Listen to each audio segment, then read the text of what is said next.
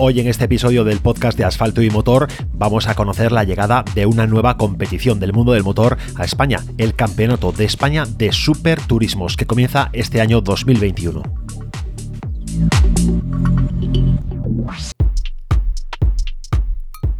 Y es que la Real Federación Española de Automovilismo ha llegado a un acuerdo con los propietarios de los derechos de esta competición para lanzar el Campeonato de España de Superturismos bajo la denominación de TCR Spain CEST.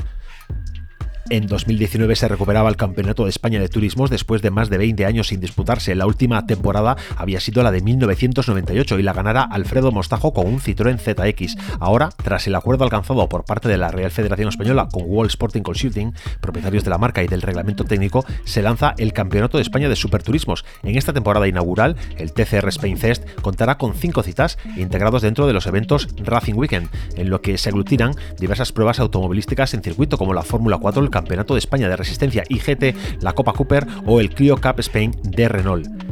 Por lo menos en esta temporada por lo menos en esta temporada 2021, los participantes en el TCR Spain van a compartir fecha y circuitos con los turismos del Campeonato de España de Turismos, que se configura ahora como una especie de categoría de apoyo. El calendario del Campeonato de España de Superturismos para esta temporada 2021 queda de la siguiente manera. En el circuito del Jarama se correrán las carreras el 10 y 11 de abril, en el circuito de Navarra el 29 y 30 de mayo, en Motorland Aragón el 31 de julio y 1 de agosto, en el circuito Ricardo Tormo del 18 al 19 de septiembre y en el circuito de Barcelona del 13 al 14 de noviembre. Este Campeonato de España de Superturismo se disputará cada fin de semana al sprint con tres carreras en 20 minutos de duración cada una más una vuelta. Los sábados se correrá la clasificación con la que se establecerá la parrilla de la carrera 1. Con el segundo mejor tiempo se organizará la parrilla de la carrera 2 y los seis mejores pilotos se colocarán en sentido inverso al orden de llegada para establecer la parrilla de la carrera 3 con el resto del pelotón ocupando la misma posición que su resultado.